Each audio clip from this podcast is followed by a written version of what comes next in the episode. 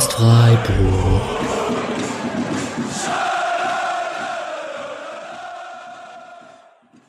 Dann hallo und herzlich willkommen zur 188. Episode des Podcasts Freiburg nach dem denkwürdigen, hochdramatischen Rückspiel Achtelfinale Europa League Juventus gegen SC Freiburg. Es ist gerade Freitag. Gestern war das Spiel klassisch am Donnerstag Euroleague. Das werden wir jetzt erstmal nicht erleben in naher Zukunft. Und wir haben zur Feier des Tages die komplette Viererkette am Start. Einmal den lieben Mischa, der es von zu Hause am Fernseher verfolgt hat.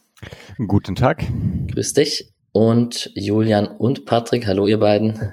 Hi, hi. Hallo. Und wir überlassen, glaube ich, erstmal euch beiden ganz kurz den Vortritt, um so ein bisschen Stadion-Erlebnis äh, zu besprechen. Wart ja, Fotos haben wir gesehen, wart ja eine gute Truppe auch von Spotcast bekannten Hörern und Hörerinnen in unserem Freundeskreis und so. Erzählt doch mal, wie es war und ähm, wie die Stimmung war und ob man, ob das ein bisschen über die Niederlage hinweg tröstet. Ja, also ich würde zumindest mal sagen, so als Stadionerlebnis, ähm, Atmosphäre, eigene Anspannung, eigenes äh, Gefühl, ist das auf jeden Fall eins der besten Spiele gewesen, gerade so vor dem, vor der Gelb-Roten, aber auch insgesamt, was ich beim SC überhaupt erlebt habe. Also äh, klar, jetzt mit dem Pokalfinale im letzten Jahr, das war nochmal eine andere Nummer natürlich, aber so als Heimspiel war das wirklich bombastisch. Also so schon vorher hat man richtig gemerkt, dass bei so bisschen ein, Einsingen, dass da schon deutlich mehr ging als sonst auch außen, wo wir ja dann eher standen. Und ähm, spätestens mit der Choreografie und dann den ersten Minuten war schon sehr klar, dass das ein wahnsinnig lautes Ding wird. Ich habe es jetzt mir vorher noch mal bei RTL als Spielen geschaut habe, da ist mir jetzt nicht so krass aufgefallen. Da klingt das dann teilweise auch nicht krass anders als ein Hoffenheim-Spiel. Aber ähm, im Stadion war es echt krass. Und auch so generell die ganze Energie in dem Stadion für, äh, für Entscheidungen vom Schiedsrichter, von äh, Andeutungen von Chancen und für eine Grätsche und sowas, das war, äh, da wird echt jeder Ball gefeiert und so. Ähm, ja, also von mir mehrfach gedacht, so in der ersten halben Stunde auch so, dass äh, wie glücklich man sein kann, gerade so ein Spiel mitzunehmen. Das war schon wahnsinnig cool, fand ich. Ich habe selten erlebt, dass äh, die Tribünen so mitgegangen sind, auch wenn sie nicht mitgenommen wurden aktiv. Also man hat sehr früh, steht auch für den SCF angestimmt. Das war aber ganz oft einfach nicht nötig, wenn irgendwelche äh, Songs angestimmt wurden, die halt einen eingängigen Rhythmus hatte, dann war aber auch das ganze Stadion dabei, zumindest mit Klatschen, aber halt auch oft beim Mitsingen. Das hat sich echt, also ich glaube, auf äh, im neuen Stadion hat sich noch nicht so getragen, wie sich gestern getragen hat. Und dann war halt also man hat Anfang der zweiten Halbzeit gemerkt, dass alle so ein bisschen down waren vom Spielverlauf halt, weil man ja das, was wir vorm Spiel so beschrieben haben, wir wollten alle ein Heimspiel haben, in dem es eine realistische Hoffnung gibt auf ein Weiterkommen und eine realistische Hoffnung, äh, außer dem Wunsch auf ein absolutes Wunder, war dann halt weg mit 0-1 und Gelb-Rot. Und dann war es aber irgendwie beeindruckend, wie sich in der zweiten Halbzeit so Stadion und Mannschaft gegenseitig angezündet haben. Ja. Also das hat sich so gegenseitig hochgetragen. Die Mannschaft ist dann ganz gut in die zweite Halbzeit reingekommen, werden wir ja gleich drüber sprechen. Dann wurde das Stadion lauter und dann ist auch wieder mehr Zutrauen auf dem Feld passiert und so und hat dann, ich glaube tatsächlich, dass Publikum ein Faktor dafür war, warum Freiburg trotz Unterzahl die zweite Halbzeit so gut gespielt hat, wie sie es gespielt haben. Ich bin gerade in unserer WhatsApp-Gruppe, in unserer irren WhatsApp-Gruppe mit tausend Nachrichten am Tag gefühlt, ähm, ganz weit hochgescrollt und habe Julians unverdient hinten gegen Juventus im Achtelfinale war vor drei Jahren nicht auf meiner Bingo-Karte Nachricht gefunden. Also ähm, es war schon auch ein echt verrücktes Spiel. Ich komme nachher drauf. Ich habe da in der Halbzeit oder auch bei dem bei der Vorbereitung von dem von dem Skript hier, wenn wir die Highlights durchgehen, es gab echt viele hätte wäre wenn Momente, habe ich sie genannt. Also wenn Flecken mit der Fußspitze am Elver noch dran ist und den dann hält oder wenn Gregoritsch das Tor macht und so weiter und so fort. Also das Spiel hätte schon noch eine andere Wendung nehmen können, ganz oft. Mischa vom Fernseher. Ich war in der Tante Käthe, da war viel los, da erzähle ich gleich noch ein paar Worte für, zu. Aber so in Ruhe vom Fernseher, Stimmung hat sich schon auch übertragen, oder? Ja, also ich war nicht so in Ruhe, äh, muss ich sagen. Also ich habe, äh, ich, ich war ziemlich klug, fand ich. Ich habe mich davor mit einer Freundin getroffen, uh, die jetzt nicht so viel mit Fußball am Hut hat und wir haben halt irgendwie dann, uh, ja, saßen da, Kaffee und Kuchen und sind irgendwann zum Bier übergegangen und dann habe ich gedacht, okay, jetzt so langsam kann ich mal Richtung nach Hause fahren und das, ja, aber die halbe Stunde vorher war ich schon sehr aufgeregt dann und ich bin froh, dass es nicht irgendwie zwei, drei Stunden vorher zu Hause war. Ich hätte überhaupt nichts mit mir anfangen können. Ja, dann RTL hat ja hat ja diese nette nette Option mit der Stadionatmosphäre, was mir sehr gut gefällt. Also jetzt gar nicht unbedingt ähm, dieses ne, wie sich dann die Stimmung überträgt oder so, aber man wird halt nicht genervt von äh, irgendeinem Moderator, der irgendwas sagt, was einem nicht gefällt. Muss jetzt gar nicht sein, dass der Moderator besonders schlecht ist oder so. Ähm, und so konnte ich mich dann sehr aufs Spiel konzentrieren und war sehr angespannt die ersten 40 Minuten. Ja. Ich habe das Gefühl, man ist bei, sobald es bei RTL läuft, automatisch ein bisschen kritischer mit den Kommentatoren, als wenn es irgendwo anders laufen würde. Aber ähm, ich habe davon auch nicht viel mitbekommen, weil wir, wie gesagt, in der Tante Kete waren in Berlin. Ähm, das entwickelt sich mittlerweile auch zu einem Haufen, den man immer wieder erkennt und auch mit Podcast-Hörern und Hörerinnen. Also auch Grüße gehen daraus an, ach, wenn man anfängt Namen zu sagen, dann ist es Asi die, die man vergisst. Ne? Aber ich könnte mal so ähm, Tim, Hendrik, Benny, Mario, Spreebobbele, insgesamt der Fanclub hier aus Berlin. Das sind alles coole Dudes. Ähm, und ähm, auch Damen, nicht nur Dudes. Und ähm, natürlich mit dem Höhepunkt von Jonas, der bei mir war den wir auch alle kennen. Äh, Julian, du kennst ihn auch gut. Und ähm, die Schlüsselgeschichte, lieber Jonas, die habe ich off the record erzählt, ähm, mit einem kleinen Augenzwinkern hier. Ähm, haben wir sehr viel gelacht. Ähm, ich möchte einmal kurz eine Nachricht von Urbu noch vorlesen, um den Abend einzuordnen. Der hat uns was geschickt. Ähm, nach dem gestrigen Abend bin ich extrem erfüllt nach Hause und jeder, der mich gefragt hat, wie es war, hat mir ein heiseres, aber begeistertes Hammerabend entlockt. Auch wenn ich mich immer noch über die Spielleitung aufrege, ähm, gibt der Abend alles her, was ich am SC liebe. Und dann kommen ein paar Sachen, die später kommen mit einem Stadion, das richtig hinter der Mannschaft steht und Kenneth Schmidt Debüt und Noah Weishaupt von hinten links und so weiter und so fort. Da werden wir gleich drüber sprechen. Aber auch Urbo war sehr angetan von diesem Abend.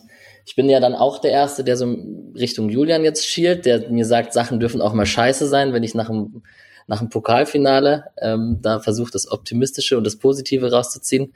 Aber vielleicht ähm, gelingt uns das ja auch heute nach diesem Spiel oder jetzt nach diesem, nach dieser Europapokalreise 22, 23 kann vielleicht schon als Spoiler sagen, ich bin diesmal nicht annähernd äh, so niedergeschlagen oder so ähnlich. Das war schon noch was anderes für mich. Das war schon insgesamt sehr gut. Dann also ich muss auch ehrlich sagen, ich habe in Berlin im Stadion mit den Tränen gekämpft, beziehungsweise auch geweint, allerdings da tatsächlich auch Enttäuschung und aus Frust und so. Und gestern musste ich mit den Tränen kämpfen, als die Mannschaft vor der Tribüne stand, weil es einfach eine sehr coole internationale Reise war und diese Stimmung gestern dann einfach emotional aufgeladen war und es einfach ultra positiv war. Ich, ja, außer gegen den Schiedsrichter. Aber da sprechen wir nachher. Julian, was hattest du gepostet zu Juve? Dass, dass die Juve-Fans auf ihren Sitzschalen, das mit den Sitzschalen hast du gar nicht erwähnt, da können wir auch drüber sprechen, wie lustig das ja, ist. Ja, ich glaube, die, sa die saßen ja auch nicht, das ist ja auch nicht ihre Entscheidung, deswegen meine ich, ich will es ja gar nicht so hart gegen, gegen die Fans oder sowas machen, aber es ist tatsächlich, ja, fand ich dann schon, wenn man den Gästeblock jetzt nochmal drin hat, es ist schon krass, dass man halt Nantes da hat, die jetzt doch ein, zwar auch ein geschichtsträchtiger Verein sind, aber ja doch jetzt ähm, eigentlich vom Namen her natürlich nicht annähernd in der gleichen Liga sind und die da ähm, bei dem Spiel, wo auch bei uns, finde ich, eine gute Atmosphäre war, trotzdem so Alarm gemacht haben im Gästeblock. Und Juventus hat man halt wirklich nur gehört, wenn mal ganz kurz äh, Ruhe war in Freiburg, weil man den nächsten Gesang oder sowas hatte. Also und dazu halt, dann waren die da und äh, die Mannschaft ist einmal kurz hin, hat applaudiert und ist wieder verschwunden. Ich weiß, das ist in anderen Ländern öfter so. Äh, auch bei Nantes war es, auch nicht ganz anders, bei Piraeus sowieso. Es, aber also das fand ich dann schon noch mal krass. Also das hätte ich mir selbst von so einem Verein, der alles dafür gegeben hat, dass seine Fans möglichst ähm, möglichst wenig negativ auffallen in irgendeiner Weise und sei es eben durch äh, Kritik oder anderes. Ähm, und das seit 20 Jahren sehr erfolgreich offensichtlich geschafft hat, da sein Publikum zu verändern, hätte ich trotzdem immer noch mehr erwartet als das. Das war schon sehr mickrig aus dem, äh, was da kam und hätte, hat mir auch so ein bisschen dann leid getan, dass das überhaupt keine Feier war, dass man jetzt weitergekommen ist. Ne? Das, ja, schwach. Mhm. Pflichtaufgabe ge Freiburg gelöst hm, quasi. Ja. Mischa, du warst der Mahner von uns und hast jetzt recht behalten. Freust du dich? Äh, Nein. ja, natürlich. Ich hab recht.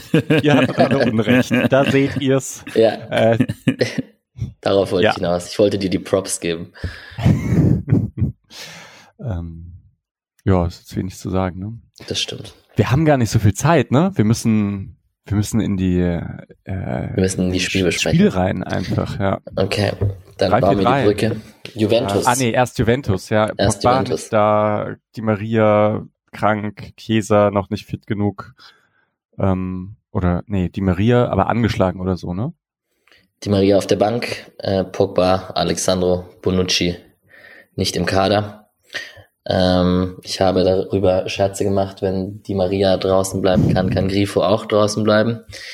Aber ähm, ja, was habt, habt ihr denn gedacht, Mischa, als die Aufstellung rauskam, da geht was, weil zum Beispiel ein Di Maria eben nicht auf dem Platz geht, ist? Äh, ich hatte irgendwie vorher noch so mit halben Augen gelesen, dass Bremer vielleicht fraglich ist oder so. Und äh, als der dann, ja, Der ist aber schon gut, ne? Der ist echt gut. Also ich glaube, das hätte noch mal ein bisschen was geändert. Auch gerade so bei der Frage von den langen Bällen, äh, was dann ja bei der Freiburger ähm, Startelf irgendwie äh, äh, vielleicht abzusehen war oder äh, also war dann ja ganz so stark, aber vielleicht ein Plan war. Ähm, ja, dachte ich, ohne Bremer wäre es besser gewesen. Ja, aber ansonsten ist es immer noch, die Mannschaft ist immer noch sehr, sehr gut. Rabiot ist halt auch irgendwie ein bisschen unterschätzt, ne, zum Beispiel. Hm. Ähm, ja, dachte ich jetzt nicht unbedingt, dass da dann viel, viel mehr geht. Ähm, ja, ging mehr als ich dachte, muss ich sagen. Julian, die Stadiongänger, ähm, man ist ja dann auch erfreut, gute Fußballer live im Stadion zu sehen quasi. Streich hat in der Pressekonferenz, glaube ich, davor gesagt, klar möchte er, dass er spielt, weil es ein guter Fußballer ist und die Leute kommen auch wegen solchen Spielern eben. Die, es hielt sich aber in Grenzen, oder, dass du dich geärgert hast, dass die Maria nicht auf dem Platz stand. Also. Ich hätte ihn schon tatsächlich mal ganz gerne äh, kurz irgendwie gesehen oder so. Muss auch sagen, während dem Spiel ist es mir, also ich kenne die ja dann auch schon alle ähm, und war sehr, sehr schnell weg. Also dann war es auch letztlich nicht anders als, äh, als gegen andere Gegner, dass ich die jetzt, dass ich da jetzt einen Quadrado live sehe oder sowas, hat sich nicht, hat's nicht groß geändert, als äh, wenn ich jetzt einen random äh, Rechtsaußen von äh, Mainz sehe. Also das, der Effekt hat sich sehr schnell abgenutzt, tatsächlich auch einfach, weil es halt um was ging und weil Freiburg richtig drin war. Wiedmer, geiler Kicker, muss man sagen. Ja, sehe ich ja dann. Ja, also es war jetzt, finde ich, keiner dabei. Also ich hatte so ein paar Leute in meiner, in meinem Leben, die ich im Stadion gesehen habe, wo ich im Stadion so krass dachte, wow, das ist nochmal irgendwie eine heftige Ausstrahlung in live zu sehen. Also ich glaube, James Rodriguez war so ein bisschen, was er mit seinem linken Fuß gemacht hat, als er in der Bundesliga war. Thiago jedes Mal, wenn er in Freiburg war. Es gibt so ein paar Leute, die haben irgendwie so einen besonderen Flair, wenn sie Fußball spielen. Und ich finde, das kommt im Stadion nochmal mehr raus. Und das war gestern am ehesten noch Rabiot, glaube ich. Den fand ich krass. Ja. Können dann eigentlich auch, wir reden eh über die Spiele nachher, äh, zu Freiburg direkt übers Switchen. Und ja, man muss, glaube ich, als allererstes über Vincenzo Grifo auf der Bank sprechen. Das war die große Überraschung. Und ich nehme gleich mal vorweg, äh, also der Kicker hat es natürlich auch direkt in einem Artikel thematisiert und so. Ich find's krass mutig von Christian Streich, sich das zu trauen und da einen Fass aufzumachen intern. Das spricht für ihn, dass er es dann halt gnadenlos durchzieht, wenn die eine Idee haben. Und dass selbst ein Vincenzo Grifo dann davon nicht gefeit ist, selbst wenn er gegen die italienische Mannschaft im größten Spiel vielleicht seiner Karriere und so weiter spielt. Ähm, fand ich, finde ich erstmal, spricht erstmal für Christian Streich, sich das zu trauen. Man kann aber auch darüber diskutieren, ob es fahrlässig ist und ob man vielleicht da ein Fass aufmacht, was man nicht aufmachen müsste oder etc. Patrick, hast du dazu Meinung? Ich glaube erstens, wenn Streich das Gefühl hätte, das wäre ein Fass, das daraus wird, hätte er es nicht gemacht. Ich glaube, dass er da schon sehr offen in der Kommunikation ist, gerade mit Leuten wie Grifo. Ähm, da spricht er ja oft genug darüber, dass er mit den Leuten, die, also mit bestimmten Leuten in der Mannschaft halt fast jeden Tag spricht und so. Und ich denke, nach allem, was man so hört, gehört Grifo da dazu. Und da muss man halt ehrlich sagen, man, er hatte halt auch Argumente für sich, weil das beste Freiburger Spiel 2023 war das Heimspiel gegen Frankfurt, gegen eine Mannschaft, gegen die man, äh, gegen die man sich keine Ballverluste erlauben durfte, weil es eine krasse Kontermannschaft ist. Die krass über individuelle Qualität in der Offensive kommt und gegen die man einfach wenig zugelassen hat und super viele eigene Chancen kreiert hat. Deswegen so grundsätzlich den Ansatz nochmal zu wählen, hat mich, finde ich jetzt nicht komplett unlogisch. Ich fand den Ansatz auch recht logisch und da, am Anfang hatte ich auch das Gefühl, ja, also eben kann man halt machen und ist eben, wenn man jetzt auf lange Bälle setzt oder vielleicht auch mehr aufs Pressing und so, ist das, passt das eigentlich alles. Und dann habe ich aber doch irgendwie gedacht, was, welche Bedeutung das Spiel hat für Freiburg und ähm, auch was für, also wie stark vielleicht eine, eine Saison gerade von Leuten, die Freiburg halt nicht so richtig beobachten, sondern so von außen halt äh, draufschauen, vielleicht auch danach bewertet wird, wie man gegen Juve gespielt hat und äh, wie, wie dieses Spiel so ausgegangen ist und nicht oder nicht. Und dort dann, wenn das halt voll in die Hose geht, man gerne auch mal ne, ein Spiel vercoacht oder eine fragwürdige Entscheidung in einem Spiel, das nicht gut läuft, kann einem als Trainer auch echt einen schlechten Ruf einbringen, selbst wenn er danach irgendwie sieben gute Entscheidungen in irgendwelchen Bundesligaspielen gegen Mainz, Augsburg äh, und Leverkusen trifft. Deswegen dachte ich dann auch, ja, schon doch irgendwo mutig. Also eben nicht mutig gegen Augsburg oder Frankfurt, aber gegen Juve interessant. Und vielleicht ist es ihm aber, zeigt halt auch, es ist ihm vielleicht auch einfach egal, was die Bild schreibt. Ja. Also ich fand es noch von, ich habe es dann auch von dem Aspekt halt betrachtet, wie krass, also man möchte das Spiel spannend halten, so lange wie möglich und dann vielleicht auch Grifo und Schalay, was man ja dann tatsächlich auch gemacht hat, was man vielleicht auch gemacht hätte, wenn es pari gestanden wäre und man nicht eins nur hinten gelegen wäre. Aber ähm, dass man die halt in der 60. von der Bank bringen kann. Und das ist ja auch nicht das Schlechteste. Und vielleicht geht's in die Verlängerung, wenn man ein Tor macht. Und dann hat man nochmal 30 Minuten, wo er wichtig sein könnte und so. Also das heißt ja nicht unbedingt, dass er nicht glaubte, dass Grifo einen Impact auf dieses Spiel hat. Aber ja, also happy sah er nicht aus. Und wer meinte, dass man es ihm angesehen hat beim Warmachen? Irgendjemand von euch, glaube ich, der im Stadion war. Nein? Okay, dann hat Ich hatte eher das Gegenteil, das Gefühl. Okay. Aber dann habe ich Gerüchte verbreitet. ähm, war aber so, wie du erwartest, Alex, oder dass so Sildilia Kübler, also ob vielleicht schon auf Viererkette von Anfang an umgestellt wird, oder? Nee, ich dachte, das, also es war so wie erwartet. Ich dachte eigentlich nur, es ist zwischen Höhler und Gregoritsch, vielleicht auch zwischen Höhler, Gregoritsch und Doan. Und also das Grifo draus ist nicht. Aber ähm, das war eigentlich die einzige Überraschung. Klar haben alle gehofft, dass Lienhardt fit wird. Ähm, das hätte vielleicht auch nochmal einen anderen Impact fürs Spiel gehabt. Aber das war ja irgendwie zu befürchten, dass das so kommt. Und dass dann Manuel Gulde spielt, war irgendwie auch klar umso krasser, wir werden über die Halbzeit sprechen, dass da Kenneth Schmidt in der Halbzeit reinkam und auch, auch auf seine ersten Profiminuten kam. Ja, ansonsten, ähm, Schiedsrichter, Serda Gözübüyük, vielleicht so ausgesprochen. Ähm, vielleicht eine Randnote, dass der irgendwie in Holland irgendwie nicht spielen darf oder gerade nicht, ne, nicht spielen, nicht pfeifen darf, wegen irgendwelchen Skandalen. Patrick, du hast es rausgesucht, ne? Ja. Na, der Artikel kam, glaube ich, von jemand anderem. Aber ich möchte nur sagen, dass jemand, der schon mal wegen Wettbetrug verurteilt wurde, dem man ein Juve-Spiel gibt, das vielleicht jemand, wie jemanden, der gerade mit Rauchen aufgehört hat, eine Zigarette hinzuhalten. das ist nur ein Take. Dann glaubst du, wir wurden betrogen? Oh, das wäre so gut, wenn das Julian rauskommt. Hat ja gestern, Julian hat gestern im Stadion gesagt, wenn man gegen Juventus Schieber ruft, dann ist es eine 50-50 Chance, dass man recht. ja. Ja. Also statistisch in einem der beiden Spiele müssen wir betrogen Also bei so einer, wir werden über das Handspiel sprechen, aber bei so einer Willkürsache wie Handspiel kann man natürlich auch anders entscheiden, ne? Nein, kann man nicht. Also nochmal ganz kurz, also äh, wenn wir jetzt tatsächlich über den Schiedsrichter sprechen, weil es mir wichtig ist, ja. äh, und vor allen Dingen auch von Spielbeginn an, dann kann man es vielleicht an dem Punkt auch äh, belassen einfach. Wir werden ja dann eh über Handspiele und so Regeln, äh, Regeln sprechen und so was halt echt hart genervt Welche hat im Stadion war. Hahaha, was bist du, RTL-Moderator? Korrekt. Ähm, Arndt Zeigler, bester Mann. Richtig. Ähm, man hat halt im Stadion krass gemerkt, ich weiß nicht, ob es im Fernseher auch so rüberkam, weil er da oft dann in äh, Spielunterbrechungen mal Kameraschwenks sind und so er hat halt von der ersten Minute an sich von Juventus alles gefallen lassen. Und das ist halt was, was hart frustriert im Stadion. Es waren in jeder Situation ein kurzes Ball wegschlagen, wenn der, wenn ein Foul war oder sowas. Es war, Stonzi hat von der ersten Minute an angefangen auf Zeit zu spielen, hat es teilweise extrem gemacht, hat keine gelbe bekommen. Das waren einfach so viele Kleinigkeiten, wo man einfach mal hätte sagen müssen, okay, äh, auch die zwei Schwalben in der ersten Halbzeit so, kann ich alles so für sich verstehen, dass man keine gelbe gibt, aber wenn du es konsequent nicht machst, dann äh, kommt halt einfach der Eindruck auf, diese Mannschaft kann machen, was sie möchte. Und das ist echt hart frustriert. Das Wilde ist, er hat sogar in der fünften Minute die erste Ansage gemacht. Mit, oder in der zehnten dann nochmal so mit, ähm, mit beiden Armen kreuzen und sowas okay. als letzte Warnung. Und Juve geht aus diesem Spiel mit, also wirklich, der Streich hat nicht übertrieben mit dem 20, 30 Mal. Das war wirklich bei jeder einzelnen Unterbrechung.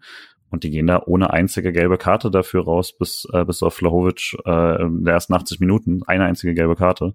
Das ist schon, das war schon bitter. Ähm, auch halt, weil es wirklich so wirkt, als ob er einfach Angst hat, da quasi was zu sagen, weil es Juve ist oder gar nicht Angst, einfach sich ein bisschen so vielleicht das Gefühl, mh, hm, die wissen schon, was sie tun oder sowas oder das, das ist einfach durchwinken oder so. Das hat sehr, das hat sehr frustriert auf jeden Fall, ja. Weiß nicht, wie spielentscheidend sowas ist. Das war auf jeden Fall nervig. Ja. Wenn wir, also ich habe auf jeden Fall zwischen Videoschiedsrichter ist das Beste, was es gibt. Ich habe es schon immer gesagt zu Videoschiedsrichter ist der größte Schrott und der Tod für den Fußball in der Tante Kete rumgebrüllt. Also es war eine Achterbahn der Gefühle. Es ist halt auch so ganz viele Kleinigkeiten, wo du dich ungerecht behandelt fühlst, sind Dinge, die ein Stadion mehr anzünden als eine krasse Entscheidung. Also so, ich glaube, der Handelfmeter so für sich stehend hätte gar nicht so viel ausgelöst, aber so ganz viele kleine Dinge, ist krass. Also ist, du baust so einen Hass auf gegen die Mannschaft und ja. Ich habe gestern Abend noch mit Nick äh, gesprochen, wenn Freiburg jemals gegen Atletico und das Simeone spielt, wir gehen einfach nicht ins Stadion. Ich würde, ich würde komplett ausrasten. Ja, aber da würde ich jetzt gerne auch hin, weil ich meine, man möchte ja gegen Juve spielen und ja. Ja. Da, dann bekommt man halt Juve, genau, genau das. Und ich fand's dann, damit muss man dann halt irgendwie umgehen. Also jetzt nicht im Stadion oder als Fan oder sonst irgendwas, aber ähm, als Mannschaft, als Gegner muss man halt irgendwie damit umgehen, sich dann irgendwie nicht so komplett, also entweder halt so richtig dagegen gehen, aber dann halt auch äh, sich unter Kontrolle haben, wenn man da dagegen geht. Und ich fand auch, also jetzt gerade, ich weiß nicht, wenn wir in die ersten Minuten reingehen und so, ich meine, Freiburg ist erstmal hart rein. Also gerade Günther war komplett drüber. Ja, wo ich, ich wollte dachte, genau das sagen. Ey, der, muss, der muss eigentlich, kann der auch schon Geld kassieren irgendwie, ne? Ähm, um einfach so zu zeigen, ey, komm mal runter. Ja, ja. Aber da hat er ja auch nichts gemacht. Schwierig. Und ich, du sprichst gerade was Gutes an, weil wir gerade beim Schiri und VAR und Spielleitung so ein bisschen jetzt trotzdem gerade waren. Christian Günther hat es so also er war so ein Feier, das ist aber auch nicht gerade clever, dann, dann dauernd so den Schiedsrichter zu bebrüllen und so rumzumotzen mhm. und so. Ich finde es dann ein bisschen drüber. Und ob du so den Schiri auf deine Seite bekommst, also in der Kreisliga nicht. so. Ja. Okay. Ähm, du hast mir einen guten Übergang zum Spiel gegeben. Ähm, ich habe in der ersten Viertelstunde eigentlich nur eine Highlight und das ist die vom SC. Ähm, in der vierten Minute wo über links gut kombiniert wird, über Günther, Hüller, Klatsch, Höfler steil auf Gregoritsch, ähm, der sich den Ball so mit einer Drehung mitnimmt und dann Doan schickt. Um, so, so halb im Fallen, also auch ganz gut von Gregoritsch noch hinbekommen. Und ähm, ja. Geile Kombination. Und dann aber die Frage an dich, warum macht er nicht das einfachste der Welt? Einfach Lupfer. Den Lupfer. Ja. Lupfer über. Ich glaube, er wollte es machen, oder nicht? Also er wollte ihn auf jeden Fall ins Lange reinschlänzen. Ja. Ja. Da dachte ich, Petersen hätten gemacht. ja. ja, ist klassisches Petersen-Tor tatsächlich. Ja. Hätte aber den Ball wahrscheinlich nicht bekommen. Das stimmt, das Tempo hätte er nicht gehabt, da hast du recht, ja. Aber ich, also das war, da war ich dann auch ziemlich on fire. Also als das dann so diese, ich meine, es ist halt eine gute Kombination und Tempo dahinter. Ich meine, Günther war, war da ja auch schon da und ja. Das war schon cool alles, ja. Ich weiß nicht, wie war es im Stadion dann? Das war sicher auch so eine, äh, oder war oder war eh schon richtig Stimmung durch die durch die ersten zwei Foulpfiffe oder so, die es da gab. Nee, also ich würde schon sagen, das hat sehr, sehr geholfen, dass dann sofort klar war, dass der SC hier selber absolut glaubt, das gewinnen zu können und so auch auftritt. Also danach liest, liest du ja immer irgendwie, wir waren nicht mutig genug oder so, fand ich überhaupt nicht. Also von Anfang an war eigentlich sehr klar, man hat eine Spielidee, man meist jetzt natürlich läuft man jetzt nicht mit elf Leuten nach vorne gegen fucking Juventus Turin, aber es war äh, klar und es war sehr, sehr, mh, hm, also sehr hart drauf und dann versuchen, was draus zu machen und so. Und Juventus ist ja stattdessen dann auf ihr Spiel umgedreht nach so 10, 12 Minuten und haben gesagt, sie spielen jetzt äh, deutlich zurückhaltender und spielen selber mehr mit den, dem schnellen Vorstoß und so, was sie ja auch ganz gut dann machen natürlich. Äh, und da war dann schon klar, also, weil es wirkte nicht von Anfang an so, als ob es der Plan ist, auch wenn sie von Anfang an auf Zeit gespielt haben. Ähm, aber Allegri wirkte nach so ein paar Minuten, hat er dann plötzlich was auch so reingerufen und sowas. Und wirkte schon so, als ob sie eigentlich erst mitspielen wollen und dann so ein bisschen sich zurückfallen lassen, wie man es kennt. Und dann sind sie stattdessen sehr stark, ähm, haben Freiburg da viel überlassen nach einer Weile. Wenn wir allgemein über die Anfangsphase sprechen, vielleicht noch ein bisschen über Freiburger Herangehensweise, weil ich schon sehr mutig fand, wie man äh, auch sowohl, also in vorderster Linie aggressiv anlaufen ist okay, ist nicht so mutig. Äh, ist, ist cool, um äh, einfach, mit, wenn du es auch konsequent nachschiebst, aber gehst noch nicht so ins Risiko. Man ist ja auch äh, defensiv. Äh, Guldes bei Vlaovic immer beim ersten Kontakt dran gewesen. Ähm, das Zentrum auch. Man hat immer probiert, sehr, sehr früh am Gegenspieler dran zu sein und man wurde im Hinspiel dafür häufig bestraft, wenn man einen halben Schritt zu schnell war, weil alle von Juventus einen krassen ersten Kontakt haben, den auch einfach mal mit Außenriss drüber lupfen können und dann ist Raum dahinter. Und dass man sich da trotzdem dafür entschieden hat, es so aktiv zu verteidigen, ist eigentlich krass und wird eigentlich, glaube ich, auch nicht bestraft bis zu der gelben von Manuel Gulde.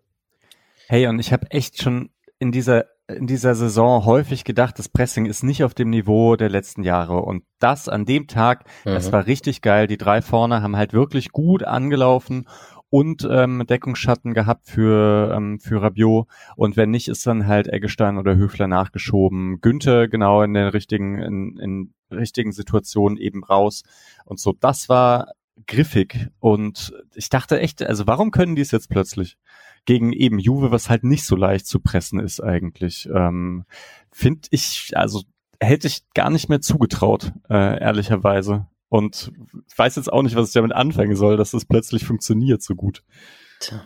Kampf um, die Champions League, Kampf um die Champions League Plätze, Micha. Hm, ja, alter ja. Mana. Ähm, ich habe auch zwei Sachen dazu. Einmal wollte ich Höfler und Eggestein, das fand ich auch äh, super spannend, was du gerade gesagt hast, weil die haben ganz oft dann spekuliert und einen Spieler freigelassen, um vorne mit, mit reinzupressen und haben dann halt irgendwo eine, entsteht dann halt eine Lücke und die muss dann im Zweifel, wenn der Ball da hinkommt, muss halt ein Innenverteidiger rausrücken und die Lücke schließen. Aber man hat das echt sehr, sehr, sehr mutig gespielt. Und generell ist es doch schon so, also einmal tat es gut, schon mal gegen Juve gespielt zu haben, so ein bisschen Respekt abgebaut zu haben. So, das war irgendwie meine These während dem Spiel. Und zweitens war es so, durch dieses aktive Verteidigen und hohe Anlaufen und findet man halt einfach auch gut ins Spiel. Das hat ja nichts mit Nervosität zu tun, sondern man kann sich ja reinkämpfen. Klassisch gesprochen, Patrick. Uns ist halt auch, ähm, im, man konnte, wenn der Ball ins zentrale Mittelfeld mal gegangen ist, konntest du das dann auch mit Höfler, Eggestein und im Zweifel noch einen rausrückenden Innenverteidiger verteidigen, weil Mois Ken dann auch einfach nicht Angel Di Maria ist. Also letzte Woche hat man, wenn Juventus ins Mittelfeldzentrum gekommen ist, ist Di Maria halt da ganz oft gewesen, hat noch einen Mann mehr Überzahl geschaffen. Das hat man schon gemerkt, dass er nicht gespielt hat. Wäre auch komisch, wenn man einen der besten Spieler der Welt nicht merkt, wenn er nicht spielt. Ich mach mal weiter. Viererkette, ich merk schon, wir haben alle viel zu sagen. Julian ist schon ganz ruhig geblieben bei dem, bei dem, bei dem Highlight der vierten Minute. Ähm, ich habe eigentlich nichts Großes. Die nächsten Sachen, die ich habe, sind in der 15. und der 19. Minute. Zweimal Spieler lassen sich gegen Günther fallen und kriegen den Freistoß nicht. Das war immer Fagioli, Fagioli, keine Ahnung, und Quadrado. Ähm, beim einen ist Günther sehr gut, also auf Strom. Günther hat sich sehr gut über ihm noch aufgebäumt und ihn angeschrien und so, dass er doch aufstehen soll. Das, also, ja, cool, nice, dass Feuer drin ist und die heiß sind, aber ich fand es lustig, Günther zu beobachten. Ja, im Stadion allgemein zu sehen, er, er trash-talkt in beiden Szenen direkt. Also das macht Günther ja sowieso immer. Also das äh, kann ich auch sehr hoch anrechnen. Wäre auch jeweils nicht Freistoß, sondern Strafstoß gewesen. Ne? Mhm. Also das war jeweils schon im Strafraum. Und war dann beim zweiten fand ich tatsächlich so eine offensichtliche Schwalbe. Vermutlich war da noch irgendwo ein Fußkontakt, ein leichter oder sowas, aber das eine Ansage auch schon mal ganz gut getan hätte. Aber danach haben sie es auch nicht mehr so versucht, muss man fairerweise sagen. Hat der gekaufte Schiri die bewusst nicht gegeben, um seine Tarnung noch nicht früh aufzugeben. Ja, okay. Ähm, und zwischendrin haben wir in der 15. Minute einen Schuss von Locatelli, äh, nachdem Kübler geklärt hat im Kopf, aber den hat Flecken sicher, also das war keine, keine Großchance. Dann ähm, zwei Chancen für Freiburg auf der Seite von Juventus. Wir haben einmal eine Flanke von Sidia in der 21. Minute, die zu lang wird. Günther am langen Pfosten bekommt den Ball und schlägt den so halb an den kurzen Pfosten, wo Höhler hinrennt. Und ey, Patrick, wie hast du den Torwart ausgesprochen? Also ich, ich habe irgendwann mal gelernt, dass man ihn Wojciech Stonsny nennt, aber und der Moderator, der gestern für Juve da war, hat das auch so irgendwie. Also ich bin ja bei Chesney oder so, aber ja. Wojciech. Chesney. Chesney? Nee, es ist auf jeden Fall nicht Chesney. Das ist, okay. Aber ist auch egal. Ich glaube, das brauchen wir jetzt hier nicht. Okay. okay. Ähm, er prüft den Torhüter von Juventus Turin am kurzen Pfosten und holt eine Ecke raus, der Lukas Höhler. Und ähm, warte, lass mich überlegen. Das war linke Seite, das war eure Seite. Also die Ecke war dann auf eurer Seite. Nee, war sie nicht. Cool. Zweite Halbseite. Gut überlegt, Alex. Ähm, schade. Ich dachte, eure, eure Tribüne war dann aufgeheizt. War sie vielleicht auch aus der Entfernung. Und ähm, dann hatte man die Ecke. Und es war ja so, also ich dachte krass, dass man gegen Juve auf Grifo-Standards verzichtet. Hm. Aber ähm, die hat Günther sehr gut geschlagen. Und da macht Günther Ginter Kombi, wäre, hätte fast erfolgreich, wäre fast erfolgreich gewesen. Vielleicht das erste Stadionerlebnis. Ich glaube, das ist für Julian und mich beide das gleiche. Ich habe den halt 100% drin gesehen. In dem Moment, Absolut. als man gesehen hat, der fliegt genau auf Ginters Kopf und dass er den auch relativ voll treffen kann. Ich war, ich war, ich habe schon angesetzt zum Jubeln. Also der Ball flog halt auch so, dass es aussieht, als ob er genau in die Ecke fliegt oder sowas. War jetzt in der Wiederholung immer noch eine richtig gute Chance, aber gar nicht so platziert, wie ich dachte quasi. Oder gar nicht so schwer zu halten im Vergleich. Aber ich habe den auch absolut drin gesehen. Und dass der Nachschuss, also da, da fehlt halt wirklich nicht viel, der kann auch noch so ein bisschen, äh, bisschen anders kommen, dann kann Gregoritsch schon anders schießen und so. Das war schon eine richtig, richtig gute Chance eigentlich. Hm.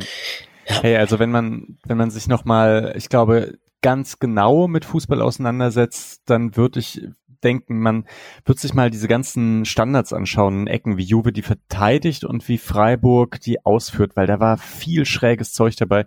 Ich glaube, im Hinspiel habe ich irgendwann mal gesehen, dass, dass Juve nur mit sechs Leuten irgendwie die eigene Ecke verteidigt. Da hätte ich gerne mal die Totale gesehen, ob da, ähm, ob da viele Spieler lauern und deswegen dann auch nicht so viel Freiburger Spieler in, in den 16er kommen. Und dieses Mal war es halt so, dass ähm, Freiburg da mit drei, drei, nur drei äh, eigenen Spielern im 16er steht. Und Juve hat alle seine Spieler irgendwie direkt am Fünfer und dann kommt halt diese, diese Ecke und Ginter kommt mit Anlauf angesprungen und köpft perfekt. Also ja, ich hab's, ich, den, ich hab's nicht ganz gecheckt, ja. Ich muss den Faden aufnehmen und Kreisliga Alex an der Stelle auspacken, weil das ist wirklich der allergrößte Klassiker, wenn man eine Ecke verteidigt. Man stellt dann meistens irgendwie einen Konterstürmer an die gegnerische Mittelfeldlinie, der dann halt nicht im Abseits steht wegen der eigenen Hälfte, aber irgendwo steht er dann so im Mittelfeld rum.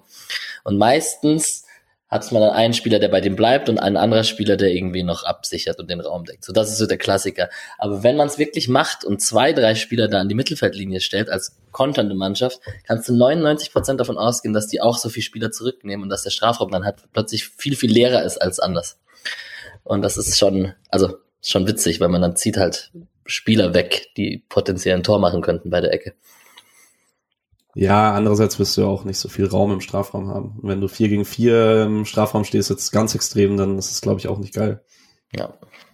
Weiß gar nicht, was besser ist. Gute Frage. Kommt vielleicht doch auf den Torwart an, ob der gerne äh, rausspringt und den Ball abfängt oder nicht. Reden wir mal mit Florian Bruns darüber, wenn er endlich hierher kommen möchte. also meistens, für den Torwart ist meistens viel und Chaos schlecht. Ja. Gut. Ähm, insgesamt vielleicht, Julian, Tante Kete war ein, war unisono der Meinung, ähm, verdammt nochmal, irgendwie in dieser Anfangsphase, in diesen 20, 25 Minuten sollte man fast treffen, weil das ist schon sehr intensiv und auch anstrengend und ich weiß nicht, wie lange sie es durchhalten und so. Also man hätte sich schon sehr gewünscht, dass dieser Gregoritsch-Kopfball zum Beispiel, äh, dieser Ginter-Kopfball zum Beispiel drin ist, klar. Ja, aber gleichzeitig muss man natürlich dann, wenn man jetzt einen Schritt rausgeht und das jetzt nicht mehr aus der Freiburg-Brille sieht, sind es dann halt ein Fernschüsschen Dorn und dieser Kopfball und der Nachschuss und davor der, der aus dem spitzen Winkel von Gregoritsch. Ähm, oder nee, Höhler. Ähm, und das sind jetzt natürlich nicht genug Chancen zu sagen, boah, da musst du führen oder so. Es sind aber, würde ich sagen, genug Chancen, um sagen zu können, mit Glück ähm, führt, also mit etwas Glück führt man hier gegen Juventus. Und ähm, ist ja nicht so, dass, dass man das nicht schon durchaus gemacht hat in, so in der Saison mit wenig Chancen, was da äh, was draus machen. Ähm, man hat zumindest auf jeden Fall genug gemacht, um sich in eine Position zu bringen, wo man mit etwas Glück äh, schon hätte führen können. Wir haben in der 26. Minute die nicht, also die folgenschwere erste gelbe Karte für Manuel Gulde, ähm, die er gegen Rabiot zieht. Vertretbar, da gelb zu geben, Patrick? Ich würde schon sagen, ja. Also, und das ist halt, das ist jetzt nicht mein Vorwurf gegenüber Manuel Gulde. Die kriegt Philipp Lienert halt nicht. Das ist, äh, wenn du dieses, dieses äh, Konzept vorgibst, dass du sagst, wir wollen so schnell wie möglich stören, dann gehst du das Risiko halt mit Gulde ein, weil er in dem, mit Lienert ist halt fast unübertroffen, wenn es darum geht, Timing, kann ich rausrücken oder nicht. Und Gulde rückt halt raus, obwohl er es eigentlich nicht kann und ist dann am Gegenspieler vorbei und dann muss er ihn halt faulen und dann ist es auch gelb. Ja, und fast wäre es doppelt bestraft worden, weil danach steht natürlich Kostic, der relativ gut flanken kann, wie wir jetzt gelernt haben. Und das auch Julian hat bestimmt auch schon ein paar Mal live gesehen in Frankfurt, ja genau. Ähm, Freistoß kam rein, Bremer an die Latte. Ist da Flecken dran in der Szene auch? Lenkt er den auch an die Latte? Nee, ne?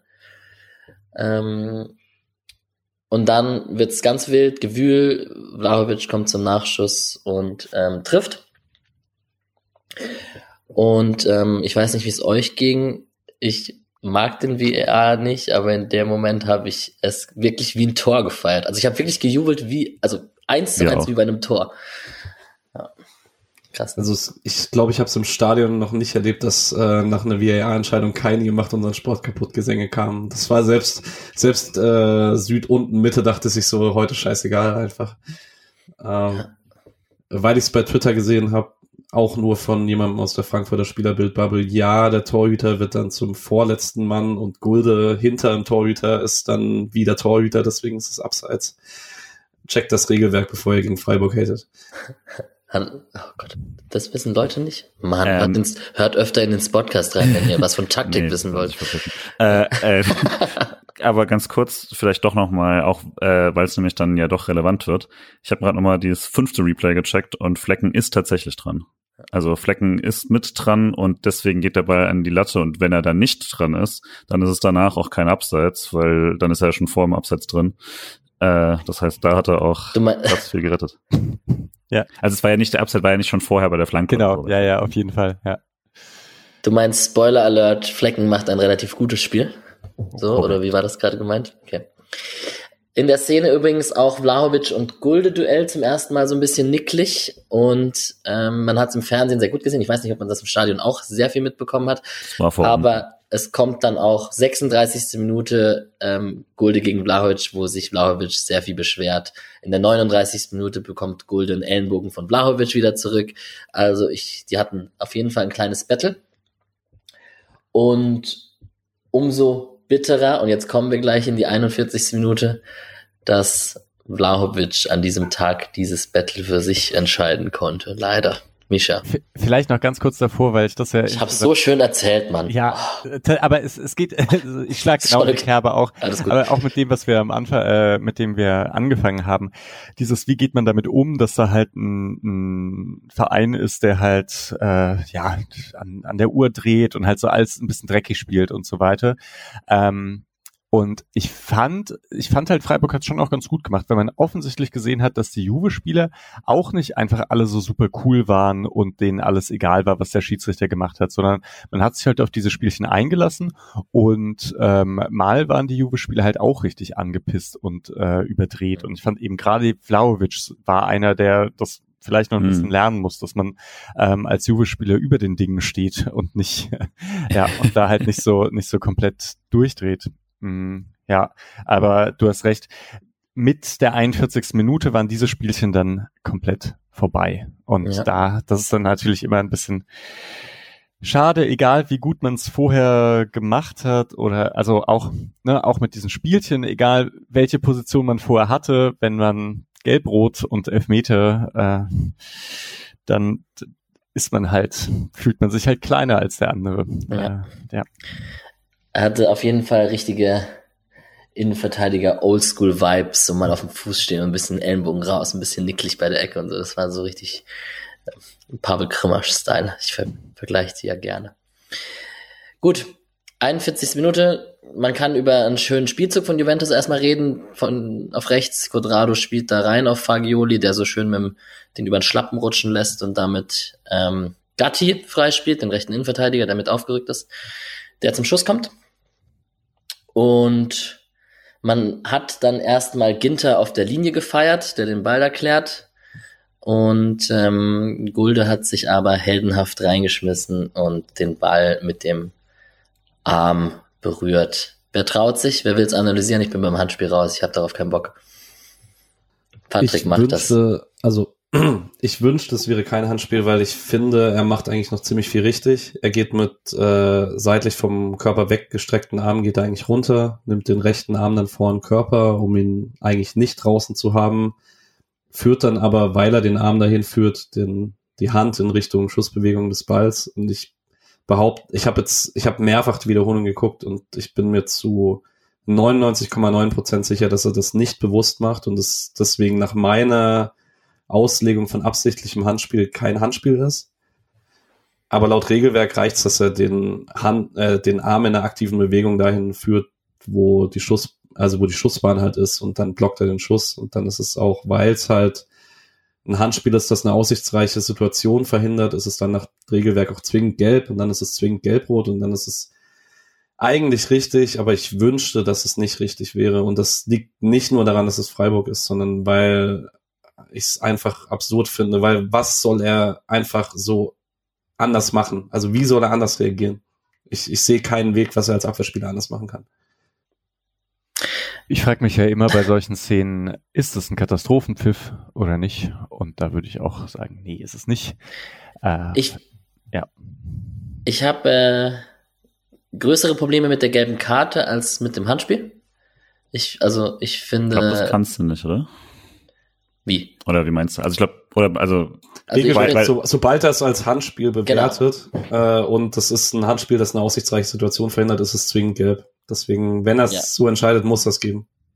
Ist Finde tatsächlich. Finde ich trotzdem doof.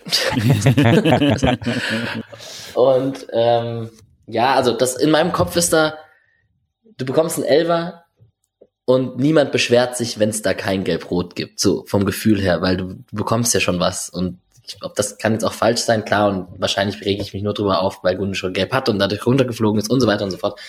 Aber vom Gefühl her ist es so, ich würde wahrscheinlich das Handspiel genauso wollen auf andere Seite und ich kann das Handspiel kann ich irgendwie verstehen, aber ich finde die Doppelbestrafung halt hart. So ist es halt. Es sind halt auch bis dahin zwei Gelbe für Freiburg, oder? Ja. Und beide halt für Gulde, aber beide auch irgendwie relativ klar. Erste auch, wo ich sagen würde, ist auch ein bisschen doof von ihm. Zweite, da, ja, will ich ihm halt auch keinen Vorwurf machen.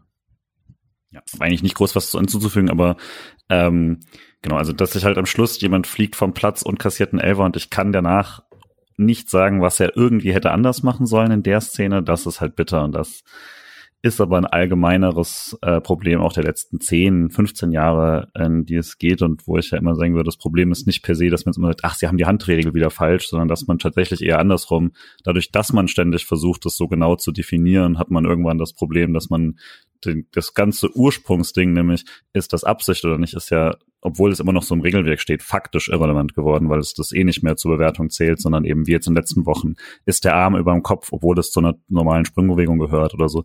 Und äh, das stört mich allgemein. Ich verstehe aber, warum man auf das Bild schaut und sagt, der springt da halt rein, der Arm hängt dann raus, weil er so in der Dynamik ist. Grund, am Anfang des VARs gab es ja mal den Hinweis, dass sie natürlich nicht machen werden, ähm, alles nur in Slow, Mo an, Slow Motion anzugucken. Da man hier die VAR-Bilder sieht, es wird ausschließlich in Slow Motion geguckt, kein einziges Mal in Realgeschwindigkeit. Und das finde ich ein Grundsatzproblem des VAR, weil natürlich sieht es dann aus, als ob er ihn blocken möchte. Der Ball kommt aus unter einem Meter. Ja. Das ist absolut unmöglich. Als, als ein guter Torwart könnte das nicht machen, weil der würde die Hände anders machen. Also, mhm. das ist, das ist halt frustrierend, aber es wird konstant so gepfiffen.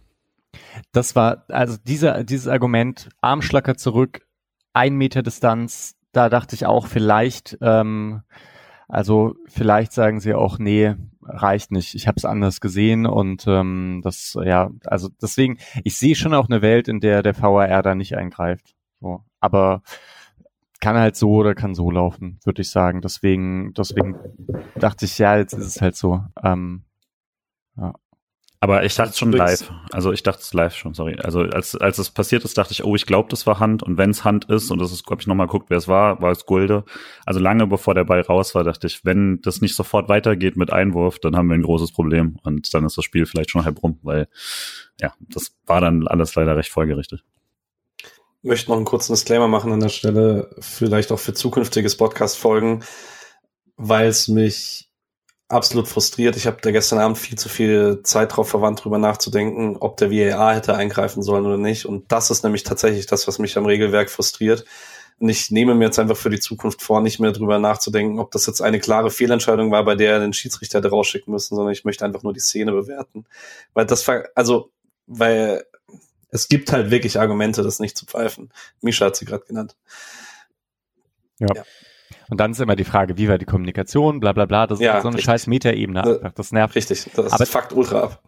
Aber die Sache ist halt trotzdem die, vielleicht, also VRR-Diskussion, warum mache ich das jetzt eigentlich? Aber egal. ich finde ja, also genau solche Situationen, ne? Also dieses mit mit Gulde jetzt, dass das halt, dass das super krass ist. Ähm, und stellen wir uns vor, einfach die die Situation so ein bisschen andersrum.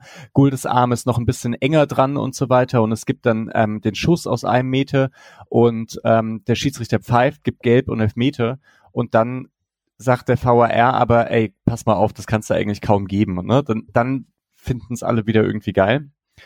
Ähm, und das, ich glaube, wirklich das Grundproblem, also warum, das Einzige, warum ich den VRR ja gut finde, ist, weil, weil die Leute irgendwie nicht damit klarkommen, dass halt Sachen mal so oder mal so ausgehen können irgendwie. Und das ist halt auch mit VRR gibt's das. Ähm, aber ja, mit VRR gibt's halt weniger und deswegen höre ich weniger Diskussionen über den Schiedsrichter, deswegen finde ich es ja eigentlich ganz gut. Aber ja, ich finde halt eigentlich muss man als Fan einfach damit klarkommen. Solche Situationen können passieren, können so oder so ausgehen. Ähm, ist halt immer ein bisschen ein Graubereich. Und mit VAR ein bisschen weniger ein Graubereich. Wir kommen zum Elver, der nicht so gut geschossen ist. Hart mittig. Wenn er drin ist, ist er drin. Cool. Aber Flecken ist halt dran dem Fuß und mit ein bisschen Glück äh, kickt er den noch kriegt er den noch rausgekickt, obwohl er in die Ecke fliegt. Also da ähm, kam echt viel zusammen, ne? Ja, ja, also genau. Dann, da hast du das, dann hau ihn halt in Winkel und sei Juventus. Ja, aber genau. So, bitte. aber dann schießt er ihn so schlecht und er ist trotzdem irgendwie drin. Das ja. war echt, das hat wehgetan. So, und in der Tante Kete war es dann kurz ziemlich ruhig. Ja. Da war dann wirklich Pille geschluckt. Im Elba, Stadion auch. Im, ja, genau, das wäre meine Folgefrage gewesen. Wie lange hat es gedauert, bis das so sich in so ein jetzt erst recht, trotz wir vorhin weiter anentwickelt hat?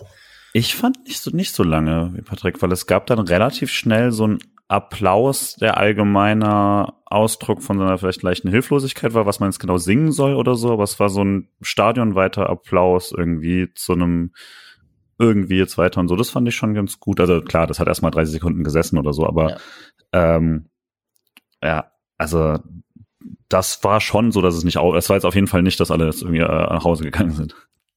Na, also ich, das fand ich auch äh, cool. Das kam auch, glaube ich, an, wie es gemeint war.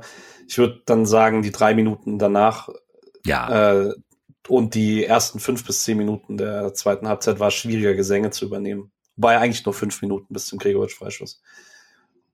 Ja. Hey, bei mir hat sich dann so eine Ruhe eingestellt. Ich mhm. fand es sogar fast ein bisschen angenehm, dass dann halt diese große Anspannung weg ist. Es hat mich erinnert an so, an so Spiele, bei denen man 2-0, 3-0 gegen bessere Teams hinten liegt vor drei Jahren oder so und man dann halt irgendwie nur noch so schaut, ach, wie, wie, wie machen sich so einzelne Spiele und dann kann ich mir irgendwie so Szene für Szene anschauen und das so ein bisschen genießen und denk nicht die ganze Zeit, oh, ne, es muss jetzt hier das passieren oder das passieren, dass Freiburg noch gewinnt oder einen Punkt holt. Ähm, Mischa, das fand ich war stinksauer, Mann. ja, ja, das kann ich mir. Ich glaube, das ist ja wahrscheinlich auch nur eine Sache, um diese Wut nicht so ja. zuzulassen. Ne? Denke ja. ich dann, okay, dann, ne, dann lieber das andere. Mir ging es aber auch nicht ganz anders, muss ich sagen. Ich hatte, was ich halt noch zu Leuten rum gesagt habe, ist so, ey, jetzt haben wir noch 45 Minuten gegen Juventus Turin. So, dann jetzt gucken wir einfach noch 45 Minuten und schreien noch mal, äh, was, was geht und dann äh, das hat auch so funktioniert dann für mich. Klar war ich niedergeschlagen sehr zu dem Moment. Hilft da, glaube ich, im Stadion so ein bisschen, dass ich halt tatsächlich nichts gesehen habe und dann meine einzige Info war, ja, Elva passt schon so, äh, von meinem Vater, der es kurz am Bierstand gesehen hat und meinte, ja, Hand ist irgendwie draußen. Und dann war ich da jetzt auch, dann war es traurig, aber dann dachte ich halt, ja gut, jetzt, wenn jetzt kein unfassbares Wunder passiert ist rum und jetzt gucken wir einfach mal, wie man es noch macht, dreiviertel Stunden lang gegen eine der besten Mannschaften der Welt. Und dann war diese Einwechslung von Kenneth Schmidt, fand ich, hat noch voll gut dazu reingepasst. Voll. Weil man dann auch mhm. dachte, oh, geiler Move. Ähm, hoffentlich macht er jetzt nicht noch zwei dicke Fehler. Ein ne, einziger Wunsch, Kenneth Schmidt soll nicht noch zwei Fehler gegen, äh, gegen, gegen Juve machen und dann steht es plötzlich 3-4-0. Ähm, und ja, aber dann konnte man dort halt eigentlich richtig schön mitschauen. Und dann vielleicht ich mach's ganz kurz noch zu Ende. Das, das Gute war ja auch, Juve hat's dann so zugelassen. Ne? Also Juve geht da nicht dahin und versucht das alles so komplett zu dominieren und hat Bock, das dritte, vierte, fünfte Tor zu schießen, ähm, sondern, naja, die ziehen sich dann halt zurück. Ja, ähm, Kenneth Schmidt Einwechslung ist krass. Und ähm, also ganz kurz nochmal zu diesem, diesem, dann Halbzeit und so. Wir müssen uns schon noch ehrlich in die Augen schauen und sagen, wir dachten dann, das Spiel ist tot. Ja. Also ja, ja. mit zehn Mann gegen Juve hinten liegen, zwei Tore schießen. In welcher Welt wird das passieren? Und jetzt Spoiler Alert: Der SC hat auch in Unterzahl eine richtig gute Halbzeit gespielt, ähm, was ja. ich so nicht erwartet hätte. Das ist vielleicht die größte Sache, die man aus diesem Spiel ziehen kann, diese zweite Halbzeit, finde ich.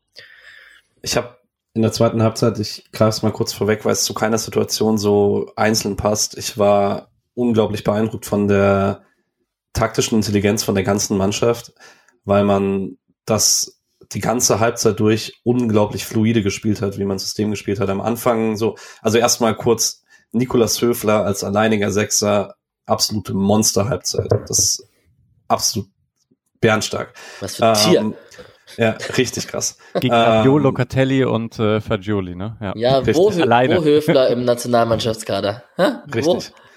Ähm, dann, wie man es geschafft hat, dass alle drei Innenverteidiger situativ wussten, wann sie in den Sechserraum gehen mussten, dass man es immer geschafft hat, dass zwei andere Innenverteidiger tief geblieben sind. Wie man dann auch später, Schalloy war teilweise Rechtsverteidiger, weil Sedilia oder so mal Platz hatte nach vorne, dass man es einfach geschafft hat, in Unterzahl immer klug die richtigen Räume zu besetzen, egal welcher Spieler es war, übers ganze Feld, auch als Ginter später zweiter Stürmer war und so.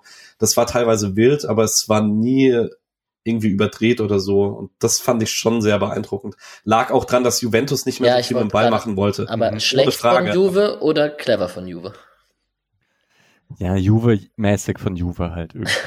Ich glaube, also ich war damit zufrieden. Ich dachte auch, wahrscheinlich lässt es Juve auch zu, aber es ist auch schön für Freiburg und es, also das war ja von Anfang an, denke ich mal, Juve hätte dominanter spielen können auch und hat es halt so ein bisschen zugelassen, dass Freiburg aber von Anfang an mehr macht und ich dachte aber, es kommt Freiburg entgegen, weil es gab immer die Chance, dieses eine Tor zu schießen, bevor Gulde geflogen ist und danach auch noch.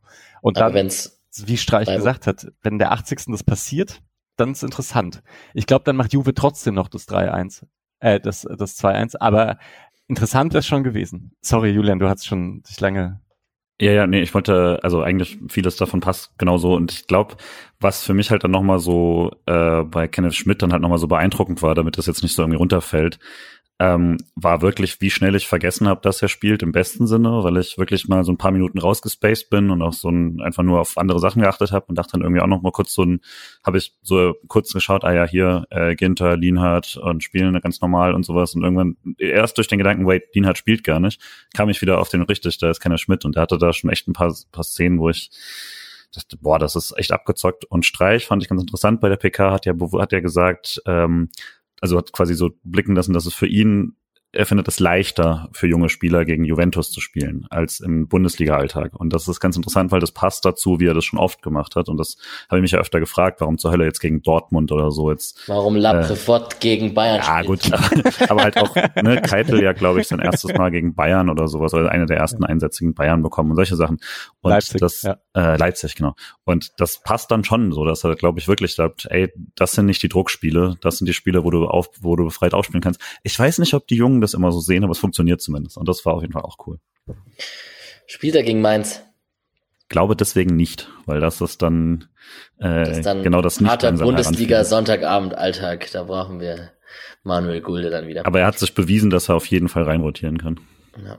Voll krass, hätte ich auch gar nicht so heftig erwartet nach den, nach den Auftritten der zweiten Mannschaft. Äh, weil, also da ist er immer schon sehr, sehr gut und so, aber halt nicht so dominant wie Sildilia war, zum Beispiel, bevor, mhm. bevor er hochgekommen ist, äh, körperlich nicht so weit und so. Und äh, da ist schon, da, da, der hatte eben auch ein, zwei Mal so dann den, den Juve-Spieler aussteigen lassen. Auch krass, ne? Ja. Hat ein bisschen was von Nico Schlotterbecker. Also nicht Freiburg ganz mit der... Ne? Ja. Krass, also auch krass, dass man es mit Eggestein wechselt. Ähm, Im Fußballmanager hätte man wahrscheinlich auf Viererkette einfach gewechselt und äh, das Mittelfeld so gelassen. Und hätte einfach Kübler, Sedia, äh, Ginter und Günther verteidigen lassen in der Viererkette hinten. Aber gut, ist kein Fußballmanager offensichtliches Ziel war ja offensiv so gut wie es geht, äh, die Flügeldoppel zu besetzen, wenn man die Möglichkeit hat, halt mit den Schienenspielern nachzuschieben. Und wenn man in der ersten Halbzeit mal einen Ball verloren hat im Zentrum, war halt der Konter jedes Mal gefährlich über Ken und Vlaovic, weil die halt beide ordentlich Wucht haben. Und ich war dann zur Halbzeit schon froh, dass man das nicht mit zwei Leuten absichern wollte dahinter. Deswegen kann schon verstehen, dass man dann gesagt hat, okay, nehmen wir halt nochmal Schmidt dazu. Und vielleicht letzte Sache noch, Juve hat irgendwie schlecht gepresst, muss man schon sagen. Also so oft wie Höfler dann frei war, obwohl er einziger Sechser war, äh, habe ich überhaupt nicht gecheckt. Also, mhm. weil das war ja auch nicht so, dass sie jetzt mit acht Mann hinten drin standen, sondern die sind ja schon angelaufen, aber halt richtig schlecht. Ja. ja. Ich versuche mal in die Highlights rein zu switchen der zweiten Halbzeit. Wir haben in der 48. Minute und das also mit es war mit Ansage, weil es sah schon so aus. Ich habe gesagt, ich glaube, Gregoritsch hat Bock drauf zu hauen. Und das hat er dann auch getan bei dem Freistoß in der 48. Minute. Und der war gar nicht schlecht, da links oben vorbeigeflogen. Aber Krieger hat einen guten Wumms. Kann man auch vielleicht ins Freistoß-Standard-Repertoire mit aufnehmen kurze, weil wir es gestern im Stadion von hatten, weil ich das irgendwo in den hintersten Winkel meines Kopfs abgespeichert hatte. Äh, Gregoritsch in seiner ersten Bundesliga-Saison mit dem HSV Scheiße. drei direkte Freistöße getroffen. Mhm. Und seitdem aber keinen mehr. Was, drei direkte? Ja. Wow. Ja, stark. Ja. Dann haben wir 55. Minute habe ich das nächste, also ihr könnt unterbrechen, wenn ihr noch was dazwischen habt. Wir haben Doan gegen Kostic super durchgesetzt und hat keinen Freistoß bekommen an der Außenlinie, was ich vom Fernseher ein bisschen fraglich fand, dass er da keinen Freistoß bekommt. Im Stadion wahrscheinlich auch, Julian nickt. 80 e Meter weg, habe ich genau gesehen. Ja, genau, das klassische Stadionerlebnis. Das war ursächlich fürs Fallen. nee, war genau. gar nicht so weit weg, es war ziemlich direkt vor uns, oder? Wenn ich gerade drüber nachdenke. Ja, ja, doch. Nee, habe ich gesehen tatsächlich. so, und dann haben wir eine sehr verwirrende, sehr durchgewühlte Szene in der 57. Minute. Ich weiß gar nicht, wie man sie, also ob ich es ganz genau zusammengekriegt mit meinen Notizen. Ja, auf jeden Fall hat Günther einen Freistoß reingehauen. Ähm, der fliegt durch zum langen Pfosten, wird nochmal scharf gemacht. Ganz viel Gewühl. Frage, wird Cedia gefault? Höhler kommt dann irgendwann an den Ball und trifft ihn nicht richtig. Und dann kommt Gregoritsch an den Ball und kann ihn, muss man auch fair enough sagen, einfach auch machen. Also das ist auch eine hochkarätige Chance, wo man auch einer dieser hätte, wäre, wenn Momente, wo das Stadion nochmal aufgedreht wäre, wenn der dann reingeht. Dann Frage, Rückpass Lucatelli zum Torwart. Ja, nein, weil er ihn so bewusst wegspitzt oder nicht. Und dann wird angeblich faul von Gregoritsch gepfiffen. So, ich Habt ihr andere Wahrnehmung dieser Szene oder Ergänzung? Es war ein bisschen durcheinander. Nee, ich glaube, war eigentlich alles Quatsch. Und ja. war ein Rückpass. Ja. Muss ja. Bei, ist halt ein Gewühl und so weiter, hat der Schiri wahrscheinlich einfach nicht gesehen, wenn er jetzt nicht gekauft war. Ja. mein erster Blick ging direkt zum Linienrichter, weil ich mir dachte, er hat die perfekte Sicht auf äh, Locatelli, weil er ungefähr den gleichen Winkel hat wie wir Und ich habe noch beim Hoffenheim-Spiel den Punkt gemacht hier in der Folge, dass eine Grätsche nie ein kontrollierter Rückpass ist, als Ginter die Beburflanke abfängt. Aber das ist für mich was anderes, weil Ginter eine Abwehrbewegung macht da mit der Grätsche und den dann zurück zu äh, Flecken spielt. Aber in der Szene, Locatelli ist, also dieser Ball kommt nicht mit Druck oder so, sondern Locatelli liegt zwar am Boden, aber das spielt den halt offensichtlich kontrolliert. Und das ist für mich ein klarer Rückpass. Also, ja. Ist auch kein Grätscher, ne? Genau, wie du gesagt hast, der, der sitzt halt, ja.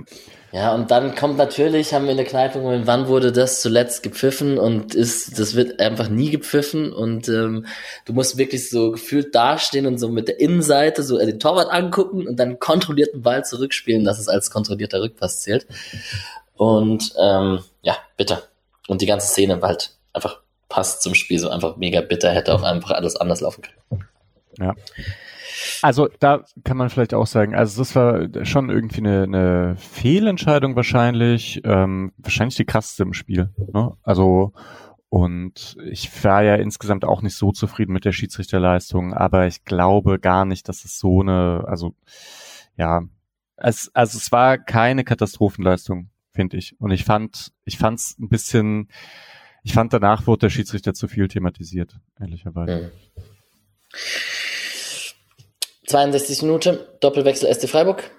Grifo und Schalay für Höhler und Doan. Sicherlich eingeplant von Anfang an, dass da vorne sich ausgerannt werden soll und ähm, ausgepowert werden soll und dass dann Grifo und Schalay sicherlich auch kommen. Gibt Schlechteres für den SC Freiburg als Grifo und Schalay von der Bank zu bringen. Das kann man, glaube ich, so konstatieren. Und ähm, ja, also ich habe mir eingebildet vom Fernseher, Grifo war nicht so happy. Aber soll er ja auch nicht sein. Also ich erwarte auch von Vincenzo Grifo nicht, dass er froh ist, wenn er gegen Juventus auf der Bank sitzt. Aber ähm, würdet ihr denn sagen, Stadionblick, dass das seine Spiel beeinflusst hat in dieser halben Stunde? Also ich kann vorgreifen, in der 67. Minute war es ein relativ schlechter Freistoß von ihm für seine Verhältnisse. Jetzt kann man natürlich mutmaßen, dass es irgendwie in seinem Kopf war und er war auf der Bank und er war sauer oder nicht ganz fokussiert und so weiter und so. Kann aber auch einfach ein schlechter Freistoß gewesen. Also das passiert auch mit Chanzo Grifo. So, was, wie, wie hattet ihr das Gefühl, dass er, dass das ihn beeinträchtigt? Schwierig zu sagen, ne? Ganz schwer zu sagen. Also er hat ja schon einfach Grifo-Sachen gemacht, so mit Ball. Ich fand auch die Standards nicht gut, aber das war jetzt auch nicht das erste Mal in diesem Kalenderjahr, dass die Standards nicht so gut waren. Deswegen würde eigentlich nicht sagen, dass es ihn beeinträchtigt hat. Also mir wäre es als Erklärung einfach zu leicht, weil dafür war das aus dem Spiel heraus zu sehr direkt strukturgebend und so weiter. Das ist, er hat halt die Sachen gemacht, die er in Ballbesitz so macht. Interessant fand ich noch eigentlich das letzte, also die letzte Folge, die ihr besprochen habt mit Hoffenheim, dass da, ich glaube, Julian hat das gesagt, mit Schallei, der äh, also wo Streich so angedeutet hat, irgendwer hat nicht so gut gespielt gegen Juve und dann ist Schaller ja überhaupt nicht, ähm, ist, äh, wird er überhaupt nicht in Hoffenheim eingesetzt. Und ich dachte eigentlich, das bedeutet dann, ähm, der, der, der spielt von Anfang an gegen Juve, aber dass eben er vielleicht halt derjenige sein kann, der gerade ein paar Vorgaben nicht einhält, äh, fand ich schon noch interessant, ja. Und äh, finde ich, hat es bestätigt, dadurch, dass er erst reingekommen ist ist ein bisschen schade, weil ich finde, er hat echt einen Impact. Und ich finde es halt auch richtig cool, Doan und Schallei auf dieser Position zu haben, weil die halt so unterschiedlich sind. Schallei geht halt einfach nach rechts und schlägt die Flanke größtenteils und Doan zieht halt nach innen und ähm, versucht dann einen Torabschluss zu machen. Und damit kann man, also das ist schon einfach super unterschiedlich für Verteidiger, sich darauf einzustellen. Wir hatten gerade kurz einen fliegenden Wechsel. Der liebe Patrick hat uns gerade verlassen. Wir machen zu dritt fertig. Hat quasi die, den Manuel Gulde gemacht, nur ein bisschen später. Und ähm, wir waren gerade an der Stelle, dass ähm, Schalai und Grifo eingewechselt wurden. Ähm, und was das fürs Spiel bedeutet hat, das war Mischas letzter Tag. Insgesamt kann man jetzt sagen, von der 67. bis zur Nachspielzeit sind weniger Highlights zu notieren als in der ersten Halbzeit. Und das ist natürlich liegt das auch an Juventus und Überzahl und das Spiel von Freiburg hat Kraft gekostet und etc. Und dann schwindet vielleicht auch mit jeder Minute, die vergeht, ein bisschen mehr die Hoffnung. Wie war das im Stadion, Julian? Also ich hatte jetzt eh nicht so super krasse Hoffnung, dass ich jetzt super enttäuscht war, aber ich hatte mir schon so selbst so ein bisschen Zeitlimit gesetzt dann quasi. Ich gesagt, okay, bis zur 85. muss was passiert sein oder so und dann kann man noch mal träumen oder so. Ähm, und ja, aber also ich habe trotzdem die ganze Zeit natürlich gehofft, klar, weil es einfach Freiburg so okay, also so gut im Spiel war dafür, dass man halt zu zehn war, dass man es kaum gemerkt hat. Äh, aber man konnte halt auch keine Offensive mehr starten in dem gleichen Maße und eben, also nach, also im Nachhinein wirkte dann schon so, als ob nach der äh, Gregoritsch-Chance so ein bisschen ähm, dann irgendwann so die, die Kraft halt immer weniger wurde und das dann äh, hat man es dann doch irgendwie gemerkt. Ähm, und Juve hat es halt auch nicht bestraft, aber äh, war dann auch nicht mehr so, dass ich jetzt, dass ich auf glühenden Kohlen war, es macht, macht, macht, sondern äh, habe einfach natürlich normal gehofft, aber ich war jetzt nicht am Boden zerstört. Ja, und ich weiß gar nicht, ob ihr was habt. Also ich habe tatsächlich diesen Doppelwechsel von Juve kurz danach mit, oh Gott, jetzt muss ich selber nochmal schauen, wie der spielt. Eiling Junior, Eiling Junior und ähm, Chiesa für Kostic und Vlahovic ähm, auf Freiburger Seite dann. Und ich habe es auch wirklich gesagt dann, äh, ich habe mir Petersen ein bisschen früher gewünscht. Und er kam dann auch ein bisschen früher. Ich habe mir gedacht, in dem Spiel kann er dann, also Gregoritsch auch eh auch anstrengend und platt und so. Und meine Gebete wurden erhört, dass Petersen und Weißhaupt dann tatsächlich ein bisschen früher reinkam. Wolltest du das nicht, Mischa? Doch, ich fand's saugeil. Also, aber vor allem, ich fand Weißhaupt halt auch so geil. Ja. Dass, äh, Für dass er den Günther. dann auf links äh, ja, spielen lässt. Da, das, also das hat mir halt richtig gefallen. Das streicht dann mit Kenne Schmidt und Weißhaupt diese ähm, irgendwie. Da, aber das war das waren ja nicht so Scheiß auf alles Moves, sondern ähm, schon der Gedanke, dass da halt vielleicht irgendwie noch was geht. Weißhaupt hat gerade diesen Assist gehabt ähm, gegen Hoffenheim und so und dann Können wir über cool, den ein paar Minuten zu geben. Weißhaupt, Schmidt, Ginter, Sidia sprechen. Das ist schon ziemlich nice. Mhm. Also Höfler. Naja. Genau, und ähm, in der 87. Minute bekommt Schalai und kurz danach auch Streichgelb tatsächlich. Ähm, Schalai eh ein bisschen. Schalai war so ein bisschen mit dem Kopf durch die Wand, hatte ich oft das Gefühl. Der wollte irgendwie zu viel. Oft. Weiß nicht, ob euch das auch so ging. Ja. Ist halt Schaller irgendwie, ne? ja. Ja, so ist aber auch gerade oft, wenn er, wenn er so, wenn er gerade irgendwie ein paar Mal nicht spielen durfte und dann habe ich oft das Gefühl, er versucht's immer noch zu erzwingen, anstatt wenn seine besten Spiele sind ja das, wenn er, wenn er seine krasse äh, Kopf durch die Wand Attitüde mit einer gewissen Leichtigkeit verbindet und die ging ihm dann auch so ein bisschen ab, aber äh, vermutlich ist das Einzige, was auch geholfen hätte, mal sich einmal durchkämpfen durch sowas und dann zufällig durchkommen oder so. Hm. Ja, ich meine, ist eigentlich interessant, ne, dass der Typ, der dann durch so Situationen durchkommt, dann doch eher Doan ist als äh, Schalay. Ähm, obwohl Schalay das kämpferischer versucht. Ja. ja. Und dann bin ich schon in der Nachspielzeit. Ja. Und ich weiß nicht, ob ihr noch was habt, aber wir haben einmal Chiesa, der Kübler austribbelt und Flecken in gewohnter, ich bleibe stehen, standhaft, auch aus kurzer Entfernung, wenn irgendwie auf mich draufgeschotet wird. Es hat was von Handballkeeper manchmal. Ähm, so furchtlos, wie er stehen bleibt und sich so breit wie möglich Mhm. macht. Und ähm, dann Körperspannung, würde wahrscheinlich Felter hier auf Twitter sagen. Aber dann bekommt er hier den Ball an, das zeige ich es im Video, das ist wieder klug im Podcast, aber bekommt er ihn halt an die Schulter, Oberarm und kann den an die Latte lenken. Schon krass gut. Mhm. Äh, ich Und- habe noch äh, ja. eine Grifo-Szene in der Nachspielzeit. Das war dann, der Schuss war nicht so gefährlich, aber ich fand eigentlich die Situation gut und hatte eigentlich gedacht, das wäre natürlich dann perfekt gewesen, wenn er, auch wenn es vermutlich schon zu spät wäre, um noch was zu reißen, aber ähm, dann mal so einen richtigen, mindestens so einen richtigen Schlenker, äh, Schlenzer aufs, auf, äh, auf Außen oder so. Ähm, hat er von der Position schon oft genug sehr, sehr gut getroffen und den hat er dann halt nicht getroffen. Denke, die zwei Spiele sind generell für ihn nicht so gelaufen, wie er sich das äh, vorgestellt hat. Ja, ich finde auch schade, dass es halt jetzt kein Tor gab. Hm. Der Höhler-Moment war schön. Über beide Spiele hätte man sich auf jeden Fall eins verdient gehabt. Genau, finde ich auch. Ja. Und dann haben wir in der 95. Minute der, der Deckel, der berühmte, der drauf gemacht wurde von Juventus. Bisschen Lehrgeld für Weißhaupt. Auf. Ich war schon nervös, wie er zum Einwurf, also man wusste schon, dass er hippelig ist, so gefühlt. Also ich weiß nicht, für mich sah das aus, so, oh Gott, wo werfe ich hin und was soll ich machen? Und jetzt ist er auch kein Linksverteidiger, sondern irgendwie ein Linksaußen und so. Und ähm, dann gab es einen Ballverlust nach seinem Einwurf. Und Kübler schlägt danach ein Luftloch. Ähm, der Ball wird gut auf Chiesa gepasst und der macht es dann stark und routiniert und wackelt ihn aus und schiebt ihn rein. Ähm, Kübler regt sich über die auf, also über die Ecke auf, also über die Ecke von dem, also über die Linksverteidigung so auf im Einwurf, dass da der Ball verloren wurde, aber vergisst dabei ein bisschen, dass er ein Luftloch geschlagen hat, aber vielleicht ist das in der 95. Minute nach einem anstrengenden Spiel gegen Juventus, wo es dann auch vorbei ist, vielleicht auch verzeihbar. Ich fand es auch, nicht schlimm. Gewusst, ja. ja. Das war, das war äh, eigentlich, eigentlich ganz gut, dass es noch so einen Schlusspunkt gibt äh, und nicht so trocken abgepfiffen wird. Hm. Und Kübler vielleicht insgesamt nicht seine beste Phase. Also riesen Europa League Saison von Kübler, aber ja, die beiden Juve Spiele waren jetzt nicht so nicht so perfekt, ne? Ja. Ich finde es immer noch beeindruckend, wie er diese Rolle als rechten Innenverteidiger einfach mittlerweile spielt, easy. Aber ja, hast wahrscheinlich recht.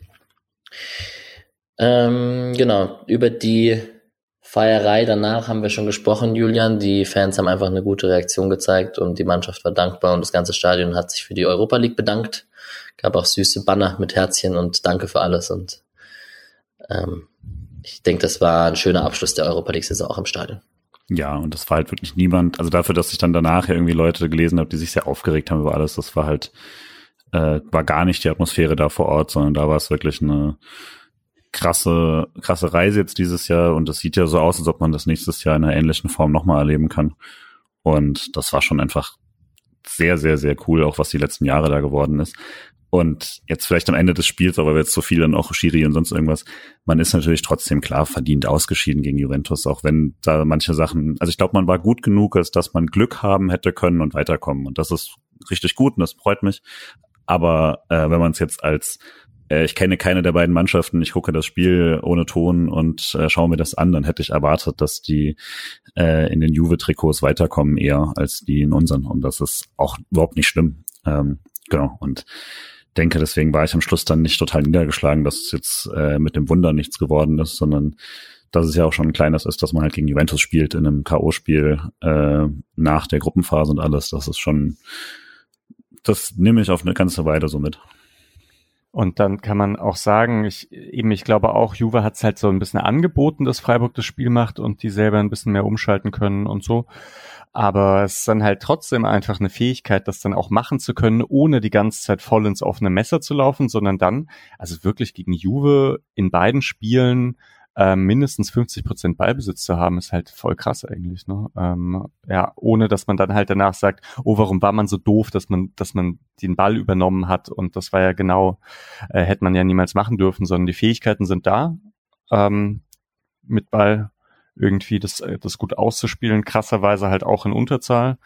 Ähm, ja, also passt halt einfach perfekt zu dieser Europa League-Saison, in der man jetzt zum ersten Mal gezeigt hat, dass diese Mannschaft da, also zumindest dieses Jahr auch dahin gehörte.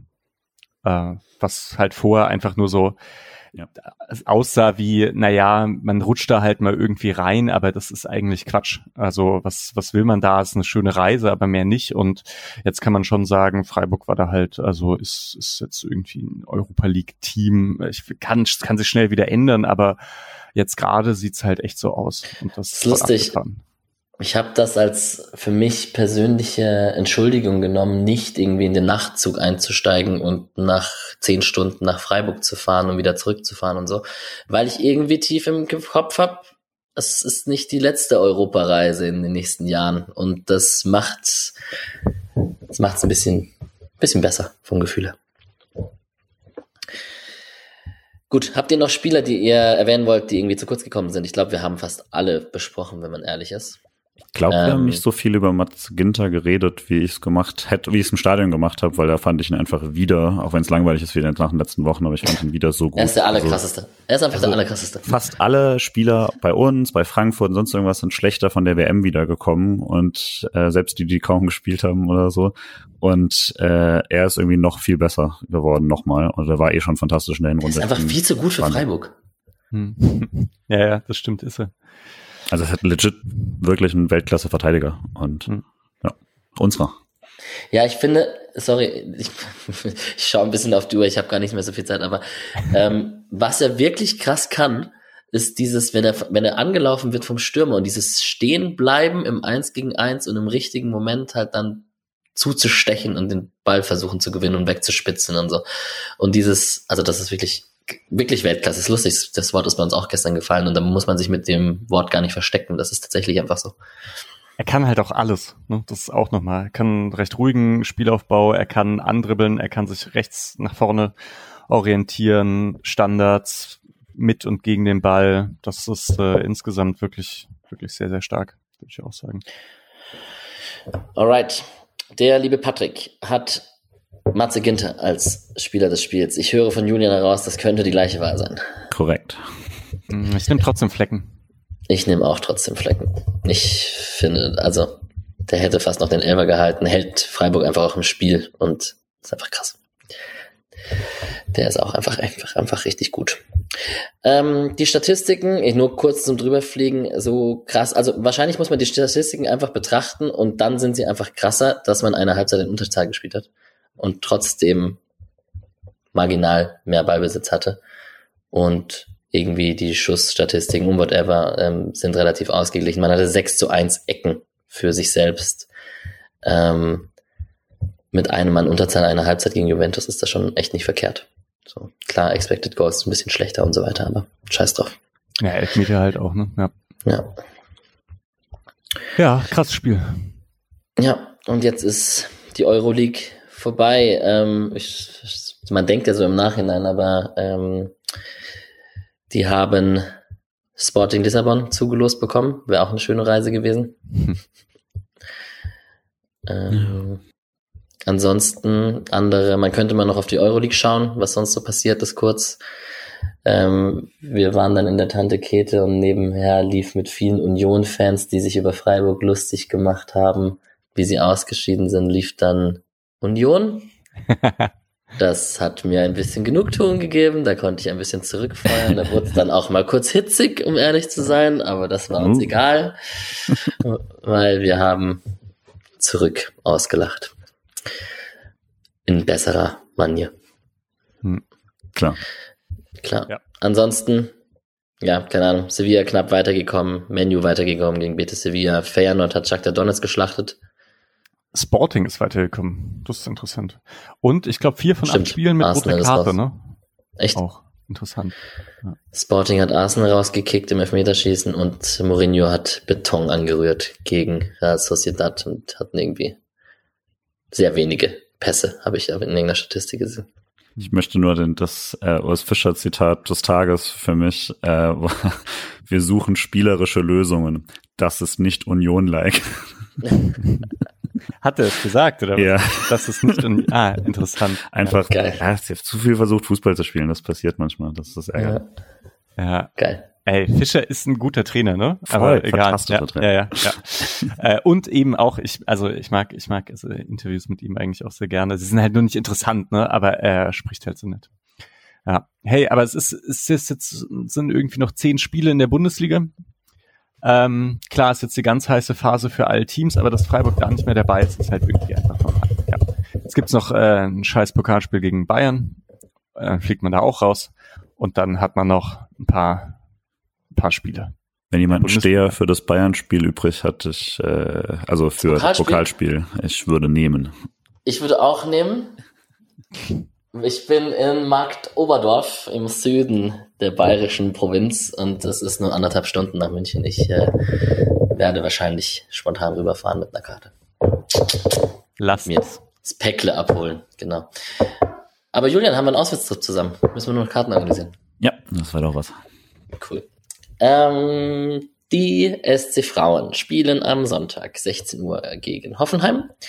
Die zweite Mannschaft hat ein Spiel unter der Woche gehabt gegen Wehen Wiesbaden und hat 4 zu 2 gewonnen. Ganz äh, verrücktes Spiel. Man, äh, es war 0 zu 0 zur Halbzeit. Dann hat man durch Kehl und Stark 2 zu 0 geführt. Dann hat man durch Heuer und Hollerbach von Wehen Hollerbach dann das zweite Tor 2 zu 2 kassiert. Das war ein Elfmeter in der 89. Minute und hat trotzdem geschafft, 4 zu 2 zu gewinnen nach Toren von Mika Bauer und Guttau. Guttau war derjenige, der den Elfer in der 89. verschuldet hat und am Ende das 4 zu 2 den Deckel drauf gemacht hat. Also alles ziemlich nice gelaufen für die zweite Mannschaft vom SC. Und man spielt morgen gegen Osnabrück. Äh, man ist zwei Punkte hinter dem ersten Elversberg. Man spielt einfach tatsächlich um die Meisterschaft in dieser dritten Liga mit als zweite Mannschaft geht mir gar nicht über die Lippen, das zu sagen, das ist vollkommen verrückt. Und ähm, spielt gegen Osnabrück, für die sind Fünfter und für die geht's um den Aufstieg, weil das wird ja alles durchgereicht und es ist ein ziemlich großes Feld an Mannschaften, die dann um Platz zwei kämpfen, der auch zum Aufstieg berechtigt. Kurzes Quiz, wer ist einziger Drittligameister in Freiburger Kader? Nicht so schwer, glaube ich. Cheong vermutlich, oder? Ja, richtig. Ja. Ja, ja, ja, ja, stimmt. Genau, und die U19 haben wir schon letzte Woche besprochen, ist endgültig abgestiegen. Wenn wir es in drei Minuten schaffen, bleibe ich bis zum Ende dabei. Ansonsten verabschiede ich mich einfach nach meinem Take. Okay, wir machen es, wir ziehen es durch. Wir blicken nach Mainz. Julian, du fährst hin? Ja. Äh, Auch vermutlich alleine, wenn noch jemand einen Steher braucht, potenziell. Ich hab noch Also, wir hatten ja die Fallhöhe von Juventus, Hoffenheim, Juventus. Wie ist es jetzt nach dem Spiel Juventus Mainz? Klassisch, oder, dass man das jetzt verliert, oder? Also es wäre extrem, extrem üblich, vermutlich. Und Mainz Mainz ist halt auswärts. auswärts, auswärts gegen Mainz. Das ist für Streich, glaube ich, das äh, größte Spiel immer oder das schwierigste Spiel in der Saison, glaube ich. Ne? Also wenn er irgendwo so Flashbacks bekommt, so äh, posttraumatische, dann vermutlich immer Mainz, wo er sich Ivan achtmal Santini. denkt. Ja. Ja, außer das hat er ständig schlechte Erfahrungen. Ja, Ja. genau. Also es wird schwer. Aufstellung, Tipps. Also nicht sowas wie Kevin Schmidt, sondern da spielt dann wieder Gulde. Um Dreierkette auch mit Gulde. Dreierkette mit Gulde. Ich glaube, Grifo spielt, aber wäre eigentlich auch Klassiker, ihn nochmal draußen zu lassen gegen Mainz, um äh, Körperlichkeit da entgegenzusetzen. Ja. Kevin Schade fehlt da halt auch mal wieder. Hm. Okay. Dann brauche ich einen Tipp. Jetzt muss ich kurz schauen, was Patrick getippt hat, obwohl ich ihn schon zweimal gefragt habe. 3-1 für Mainz. Alter, Sagt 1-1. Patrick. Was hast du gesagt? 1-1, weil ich Optimist bin. Lol. Geh dann 2-2. Gut, weil bei mir steht auch 1-1. Ey, das gab es, glaube ich, in der Geschichte von 188 Podcast-Folgen noch nie, dass keiner für einen Sieg für den SC getippt hat. Also haben wir quasi schon gewonnen. Also, also wenn's so, wenn wir das gewinnen, dann müssen wir pessimistischer tippen. Das können wir uns auf jeden Fall auf die Fahne schreiben. Gut. Äh, es tut mir leid, dass ich jetzt am Ende Okay. ein bisschen hetzen musste. Ich muss los zum Fußballtraining Kreisliga Alex Renten. Eineinhalb rum. Stunden, ist das okay. Genau. Ja, Und ähm, okay. wir haben, wir werden ein bisschen entschleunigt, auch in unserem Spotcast-Turnus. Äh, wir werden auch weniger Folgen unter der Woche haben. Julian hat gerade sein angestrengte Mimik gemacht. ähm, ja, ihr könnt uns unterstützen. Den Spendenlink gibt's in den Show Notes. Und äh, wir wünschen euch ein schönes Wochenende. Ähm, allen Mainz-Fahrern bringt drei Punkte mit und äh, wir hören uns dann bald wieder. Und ähm, ich denke, das war's. Schön ihr. Ciao, ciao. Ciao, ciao. Grüß